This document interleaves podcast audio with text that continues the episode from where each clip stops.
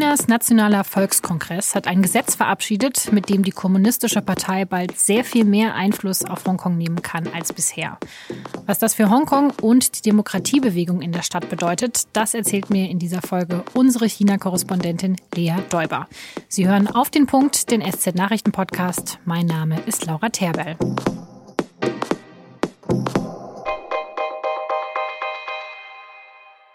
Der chinesische Volkskongress ist eine aus unserer Sicht recht merkwürdige Veranstaltung. Da sitzen jedes Jahr 3000 Abgeordnete in einem großen Saal, diesmal natürlich alle mit Gesichtsmaske, aber so richtig diskutiert oder debattiert wird bei diesem Kongress nicht.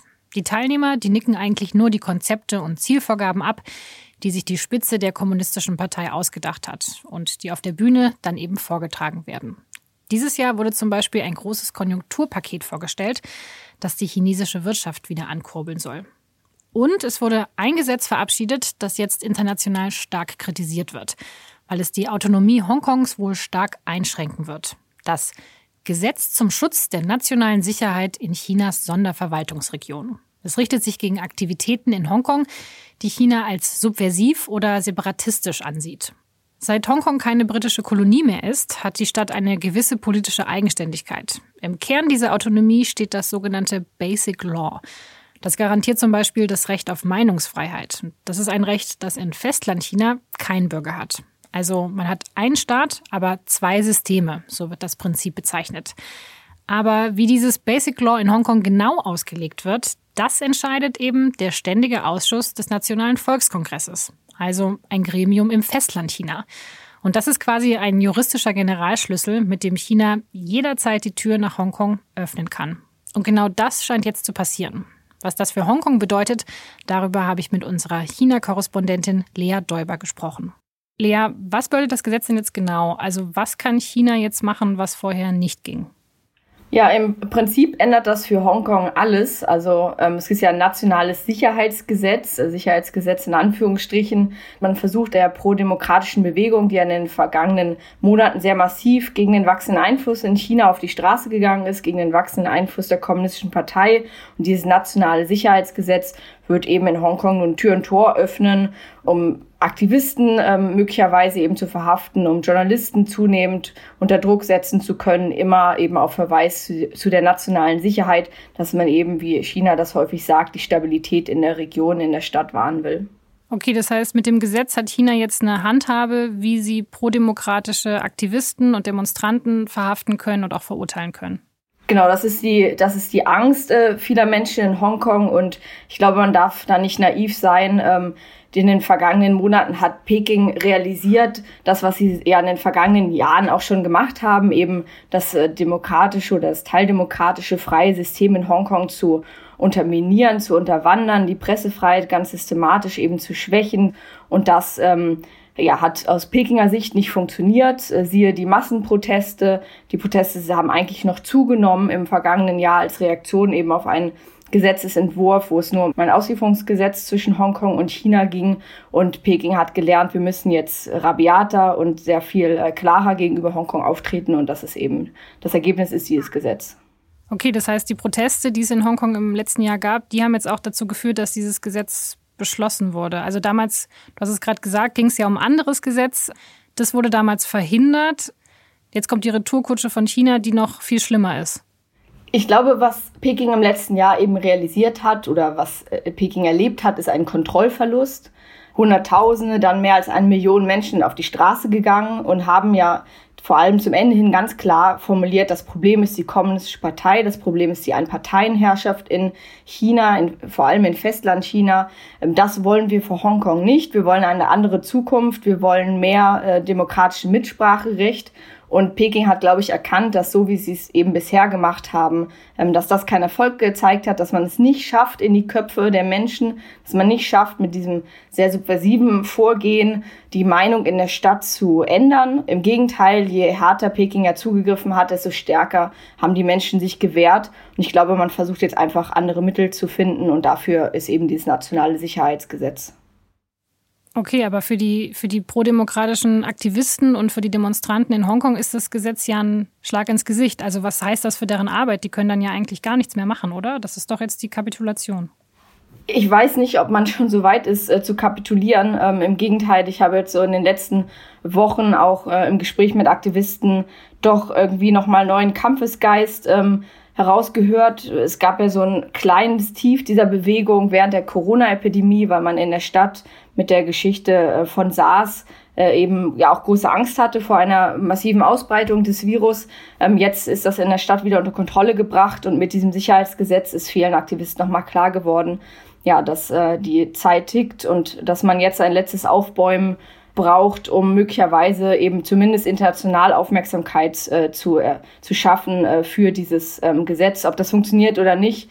Aber ja, ich glaube, viele Leute würden sagen, diese massive Gewalt auch in den, in den letzten Monaten in Hongkong haben definitiv den Druck auf Peking erhöht. Ja, aber wird es denn wirklich mehr sein als ein letztes Aufbäumen? Also es gab jetzt schon wieder diese Woche Proteste wegen dieses Gesetzes und jetzt wird es wahrscheinlich noch mehr Proteste geben. China wird hart durchgreifen, beziehungsweise die Regierung in Hongkong vermutlich auch. Also ähm, ist es jetzt wirklich aussichtslos oder was müsste denn jetzt passieren, dass, äh, ja, dass China nicht diese Macht in Hongkong bekommt, was viele, was viele Aktivisten befürchten?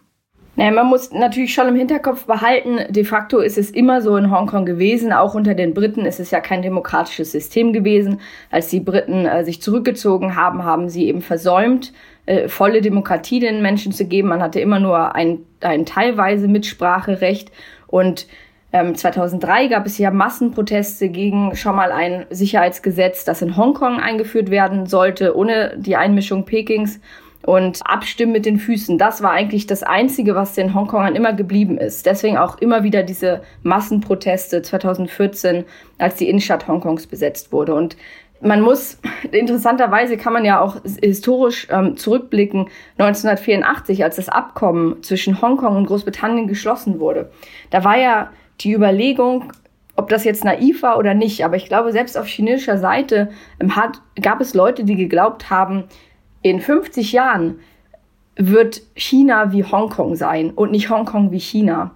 Und in den letzten Jahren hat man aber realisiert, China nähert sich nicht Hongkong an, sondern es ist gerade andersrum. Und genau an diesem Knackpunkt ist man gerade. Und deswegen geht Peking auch so gnadenlos äh, gegen die Stadt vor. Okay, also das einzige Druckmittel scheint ja zu sein, also internationaler Druck, ähm, dass eben andere Regierungen sagen, das ist nicht in Ordnung, was China dort tut in Hongkong. Das neue Gesetz, das haben jetzt schon viele Regierungen verurteilt, haben sich dagegen ausgesprochen. Erwartest du denn da noch mehr? Weil nur zu sagen, finden wir nicht so super, hilft ja wahrscheinlich wenig.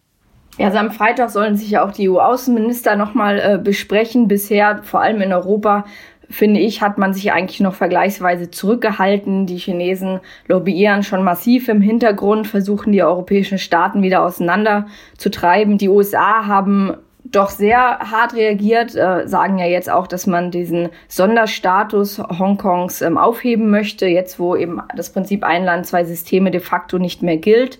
Ähm, aber ich glaube nicht, dass man Peking damit zur Rückkehr ähm, überreden oder durch Sanktionen überzeugen kann, eben dieses Gesetz zurückzunehmen. Ich glaube, das Schicksal Hongkongs ist besiegelt, so hart das ähm, klingt.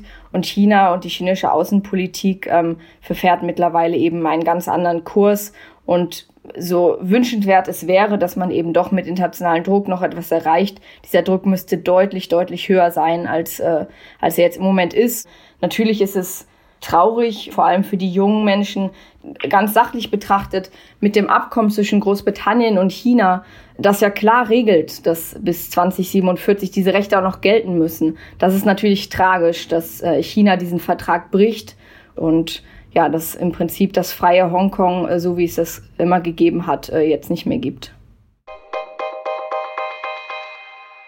In den USA ist Anfang dieser Woche ein Mann gestorben, nachdem er von einem Polizisten verhaftet wurde, der ihm dann mehrere Minuten lang sein Knie in den Hals gedrückt hatte. Der Mann, George Floyd, hatte auch mehrfach gesagt, er könne nicht atmen, bevor er dann bewusstlos wurde. Passanten hatten die Tat gefilmt und auch immer wieder versucht, auf die Polizisten einzureden. Das brutale Video hat jetzt in einigen Städten in den USA zu Protesten geführt, die größtenteils friedlich waren. Die Demonstranten fordern, dass die Polizisten für den Mord angeklagt werden. Die Polizisten wurden bereits aus dem Dienst entlassen und mittlerweile beschäftigt sich auch das FBI mit dem Fall.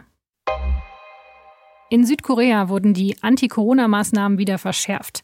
Weil es dort wieder mehr Neuinfektionen gibt, sind öffentliche Einrichtungen wie zum Beispiel Museen wieder geschlossen worden, voraussichtlich bis Mitte Juni. Besonders viele neue Infektionen hatte es diesmal im Verteilzentrum eines Versandhändlers gegeben.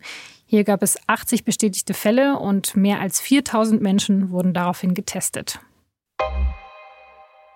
In Viersen in Nordrhein-Westfalen ist Anfang Mai eine Dreijährige gestorben. Das Kind bekam in der Kita einen Atemstillstand und wurde daraufhin ins Krankenhaus eingeliefert.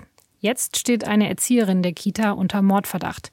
Die Polizei hat ermittelt, dass zur betreffenden Zeit niemand anders Zugang zu dem Mädchen hatte.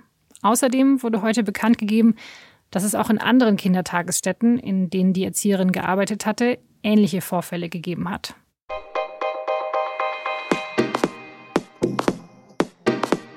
Das war auf den Punkt. Redaktionsschluss war 16 Uhr. Alle aktuellen Infos zum Coronavirus, aber auch zu allem, was sonst noch in der Welt passiert, bekommen Sie ja nicht nur bei uns im Podcast, sondern auch in unserem kostenlosen Espresso-Newsletter, den wir zweimal täglich verschicken, immer morgens und abends.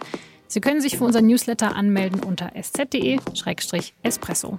Vielen Dank fürs Zuhören und bis zum nächsten Mal.